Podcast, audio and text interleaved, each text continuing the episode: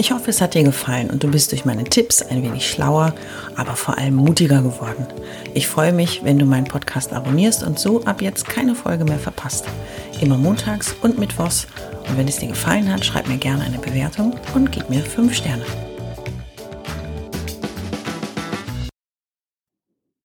Da bin ich wieder mit einer neuen Folge des Pimp My Startup Podcasts. Und es ist schon da da da die Folge 89. Ich habe sie heute mal genannt, wach auf und dann geht's los. Und jeder denkt sich so, ja, pff, wieso aufwachen? Bin jeden Tag hellwach? Wo ist das Problem? Was will sie jetzt eigentlich? Ja, sie will eigentlich dich als Gründer und Gründerin darauf aufmerksam machen, dass es sich lohnt zu kommunizieren. Und das bei den Startups, das Thema Kommunikation, deswegen habe ich mich mit dem Konzept als Startup speziell damit beschäftigt, ein paar besonderen und anderen Regeln folgt. Und wenn man jetzt sagt, ja, was ist denn da jetzt anders? Ja, warte mal ab. Wir sind erst am Anfang der Podcast-Folge. Was ich so beobachte in den Medien, in Social Media und auch in meinen Gesprächen, die ich so mit Startups führe, dass ich manchmal das Gefühl habe, dass Startups denken, sie könnten sich hinter ihrer Kommunikation verstecken. Doch so funktioniert das nicht. Guck dir mal so ein paar Feeds an und wie oft es eigentlich darum geht, zeig dich. Ist mir heute Morgen wieder aufgefallen. Klar, wie jeder andere surfe ich auch mit dem Handy durch die ganze Welt und denke mir so, Mann, wie viel Aufforderung kann es geben? Zeig dich, zeig dein Bild, zeigst du dich oft genug hier und da. Und eigentlich finde ich, sollte das in der Startup-Kommunikation eine Selbstverständlichkeit sein. Soll ich dir sagen, warum? Weil du unsichtbar bist, weil du unbekannt bist und weil Menschen zu dir Vertrauen finden sollen. Und wenn sie zu dir Vertrauen finden, sind sie gerne bei dir, hören dir gerne zu, folgen dir, finden gut, was du machst. Und wenn du dann, bam, etwas zu verkaufen hast, haben sie das Vertrauen schon in dich gefunden und kaufen dein Produkt. Natürlich brauchst du noch ein paar mehr Argumente, die für dein Produkt ansprechen, aber da ist so eine Grundvertrautheit auch da. Und dieses Vertrauen kannst du aufladen mit Zuverlässigkeitsgeschichten, mit ähm, Glaubwürdigkeit, wenn es um deine Expertise geht. Und es geht natürlich immer darum, dass du, wenn du anfängst, und ein Unternehmen gegründet hast oder solo selbstständig bist oder in einem Team schon einen Riesenaufschlag am Start hast, trotzdem haben alle Startups das gleiche Problem am Anfang. Niemand kennt sie. So. Und wer steckt denn dahinter, ist eine der wichtigen Fragen in der Startup-Kommunikation, die man gerne beantwortet haben möchte. Nicht nur in irgendwelchen Fernsehshows, wo die dann eine künstlich äh, wahrscheinlich über acht Stunden aufgenommene Pitch-Situation von drei Minuten abspielen. Aber es geht darum, dass man wissen will, wer steckt dahinter, was ist die Idee, was ist die Leidenschaft und das zahlt alles auf das Thema Vertrauen und Sicherheit ein. Das heißt, ich vertraue der Person, dass die weiß, was sie tut und ich habe die Sicherheit, dass wenn ich dort etwas bestelle, erstens bekomme ich das, was mir gesagt wird und angekündigt wird und es ist in der Qualität, wie es mir zugesagt wird. So.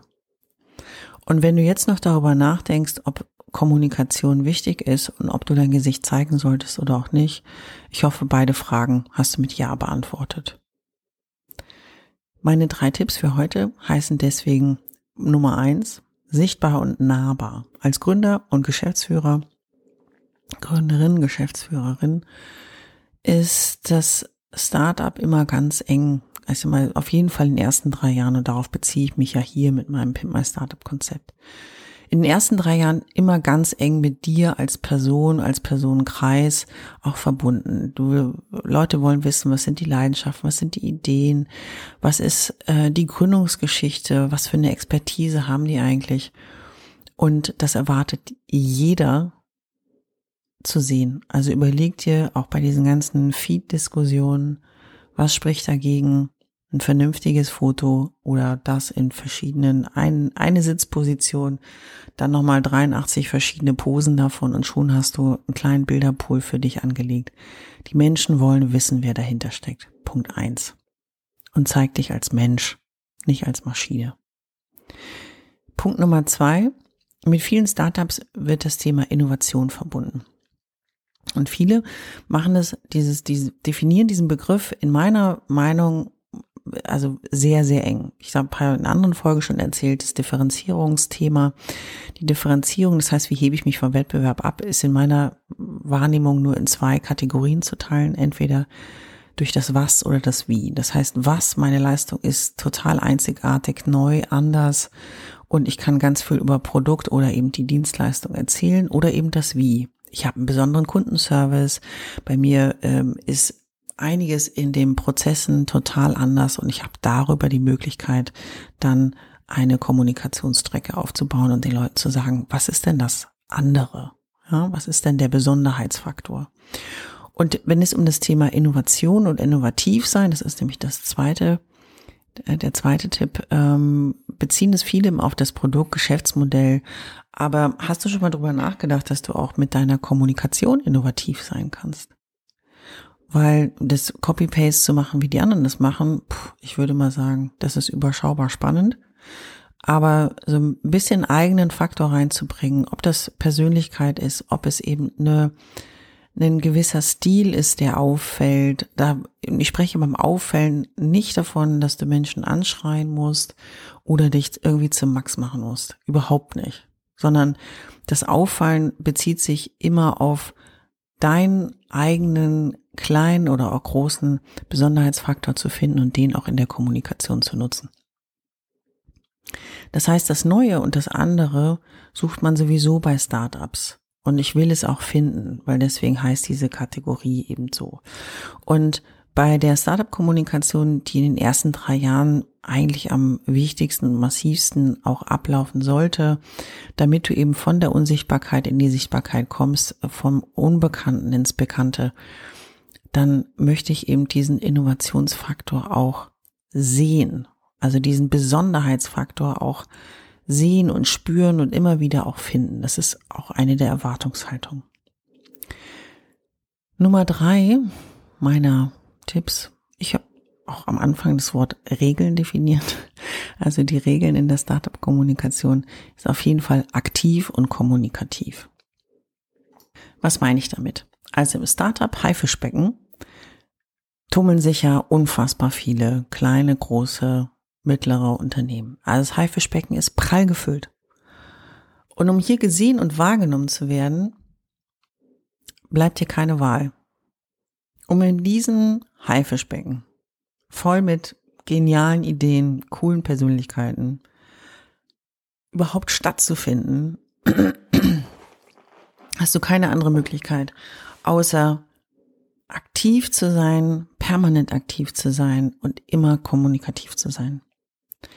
Kommunikativ sein heißt nicht irgendwie die ganze Welt permanent mit Druck beschallen, sondern kommunikativ heißt eben auch im in der persönlichen Begegnung auch nahbar zu sein, auch eine Person zu sein, mit der man sich gerne unterhält und nicht nur eine Präsentationsmaschine zu sein, die jede Gelegenheit nutzt, um den Pitch irgendwie abzuliefern. Das heißt, in knackigen Sätzen zu sagen, worum es geht. Nein, vernetz dich. Nutze so viele Multiplikatoren wie möglich für deine Kommunikation. Das meine ich mit aktiv und kommunikativ sein. Das heißt, auch das Gespräch suchen, auch die Möglichkeit finden, sich vorzustellen. Such die Multiplikatoren in den ganz verschiedensten Bereichen. Ob es in deinem Businessumfeld ist, unter anderem Selbstständigen, das finde ich immer ganz produktiv, sich auch mal ähm, mit den mit den Selbstständigen in meinem Umfeld auszutauschen. Multiplikatoren in der Presse nach dem Motto, was interessiert euch eigentlich? Auf was für Geschichten schaut ihr? Was was ist euer Bedürfnis? Banker, ähm, auch zu sagen, ich bin nicht so erfahren in diesem Bereich, aber was willst du von mir wissen? Was beschäftigt euch? Wohin geht die Reise? Oder eben auch mit der Politik, wenn du ein Business hast, was vielleicht von unfassbar viel Bürokratie gepeitscht ist, zu sagen, hey, ähm, mein Business ist das folgende und was mich wahnsinnig stark beschäftigt ist, wie viel Dokumente ich wälzen muss, äh, welche Möglichkeiten gibt's da in eurem Bereich? Kannst du mich da irgendwie unterstützen? Kannst du eine Lanze für mich brechen? Was auch immer. Das Netzwerken und das Aufbauen von einem Multiplikatoren-Netzwerk ist so enorm wichtig und das gehört zu dem Aktiv- und Kommunikativsein mit dazu. Also nicht nur den Social-Media-Kanal voll zu drücken mit Infos, die man meint, die wichtig sind, sondern ein echtes Netzwerk zu pflegen, weil das wird dir langfristig auch den Erfolg bringen, weil man über dich spricht, weil man gute Erfahrungen mit dir gemacht hat, weil man ein Engagement schätzt. Und wenn du die drei Sachen, die drei Regeln, die ich so für mich mal definiert habe für die Startup-Kommunikation, beherzigst, dann kann wenig passieren. Und wenn du jetzt denkst, pff, was mache ich jetzt? Na, ich würde sagen, wach auf und dann geht's los. Ich hoffe, es hat dir gefallen und du bist durch meine Tipps ein wenig schlauer, aber vor allem mutiger geworden. Ich freue mich, wenn du meinen Podcast abonnierst und so ab jetzt keine Folge mehr verpasst. Immer montags und mittwochs. Und wenn es dir gefallen hat, schreib mir gerne eine Bewertung und gib mir 5 Sterne.